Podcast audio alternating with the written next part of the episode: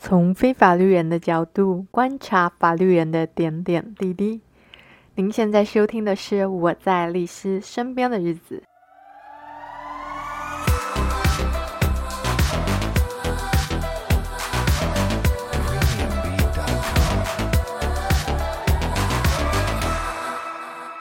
Hello，大家好。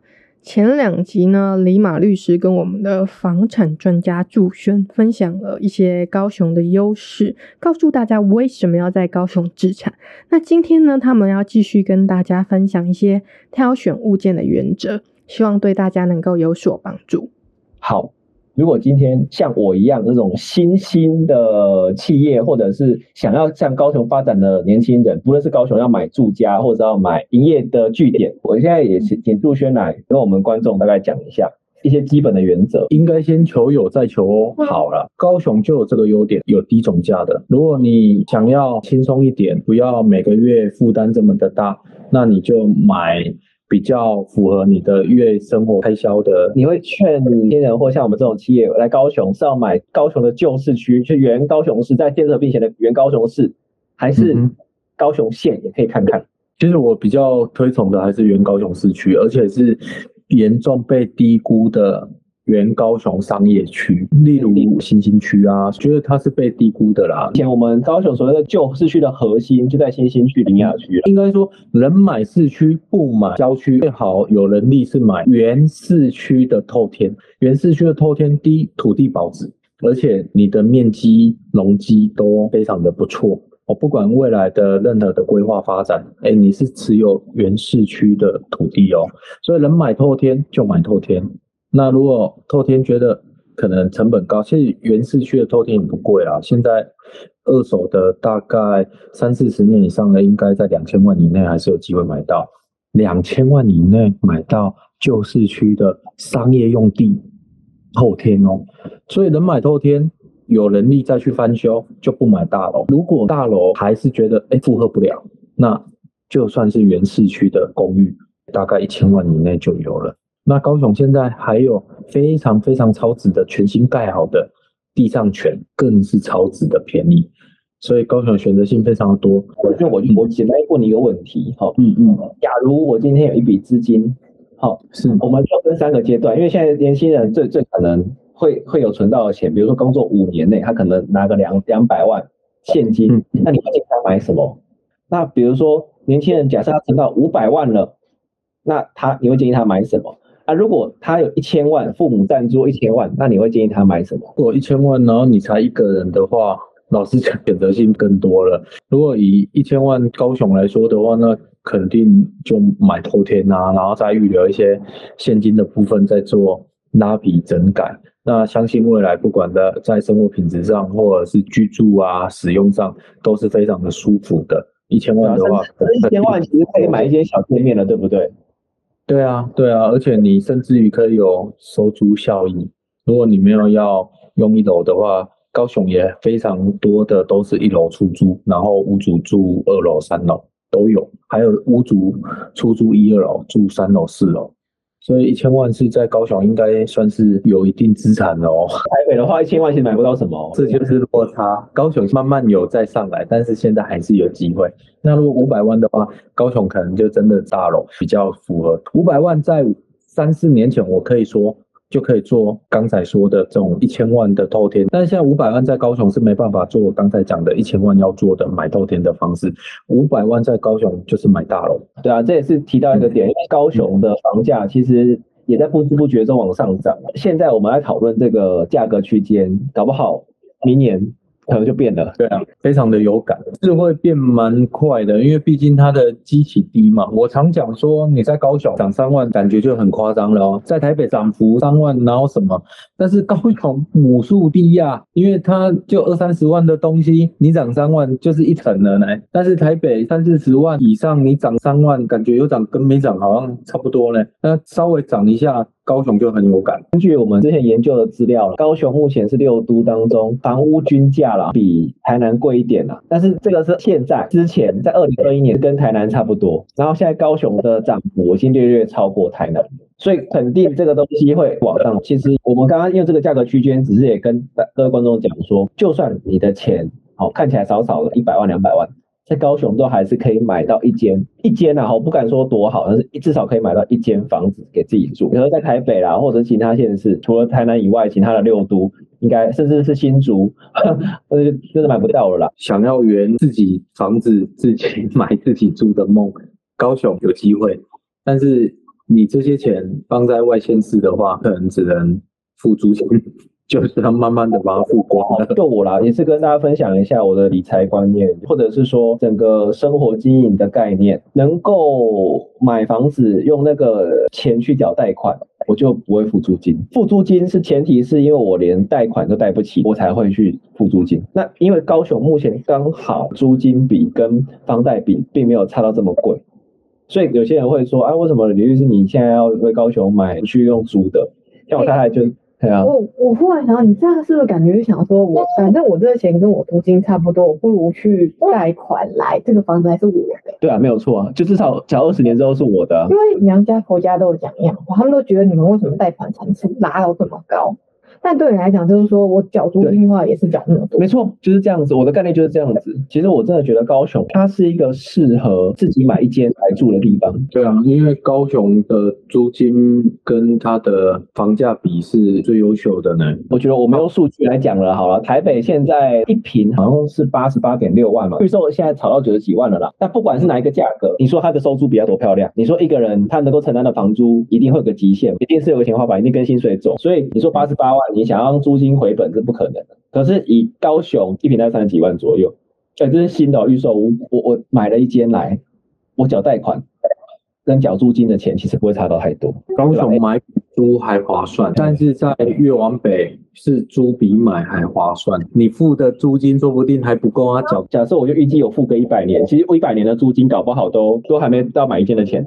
我认识的一些北部的有一定资产水位的，他们甚至于连自己住的都是用租的，就是不买，因为他觉得我干嘛缴这么多贷款的利息给银行，我不如就用租的，还比较便宜。对，所以高雄，不论是你要回来高雄经营事业，或者是回来自住，哎，其实相对来讲，成本上来讲也比不来的低。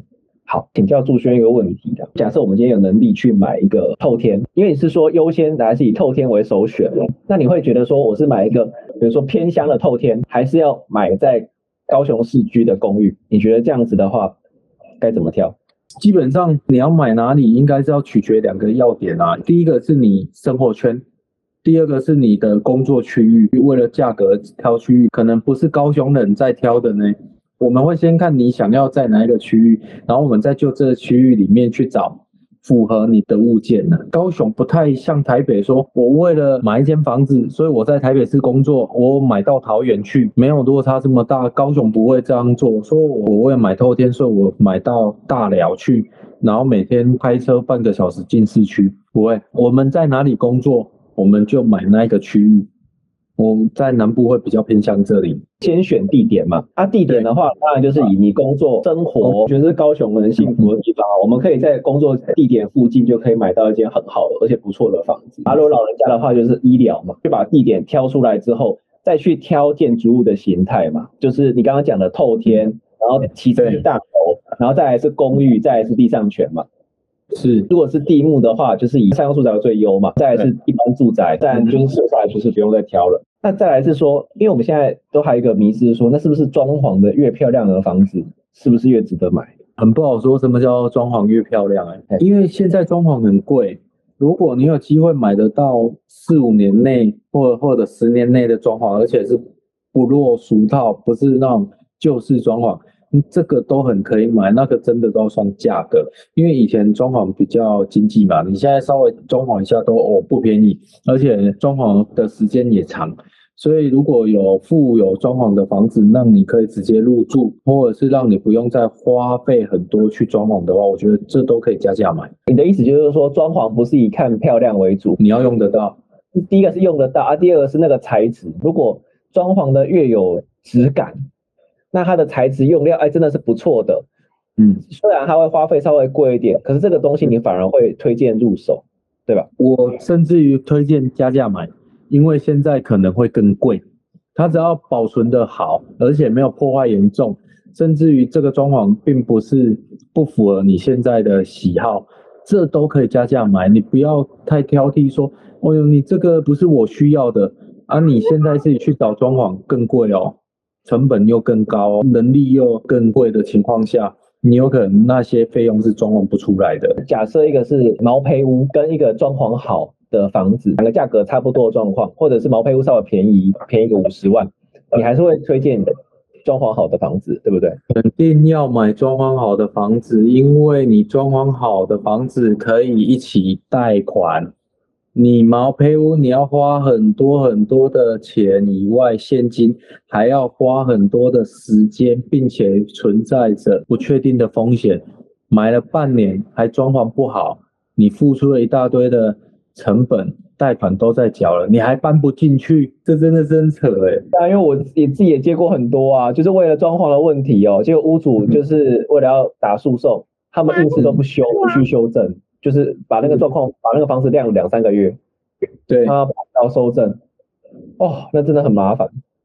所以我还是会建议有机会买得到装潢不错的房子，还是要买。我就 我自己都这么觉得，因为。现在装潢真的不好处理啦，没有想象中方便啦，缺工嘛，嗯，对啊，所以还有工工期的问题嘛，你付了那么多钱，结果不知道要装修多久啊？那如果格局嘞，格局祝轩你有什么样的建议？经济能力许可的话，多一点房间会比较好啊，多一点是多多少点？如果你想要一间，你就买个两房吧，想要两房。那考虑一下要不要直上三房，多一间预留。那为什么会这样呢？因为以备不时之需嘛。其实这个算进总价，看似高了几百万或者高了数十万，但是事实上你自备款还是只有两成，甚至于让你三成，好不好？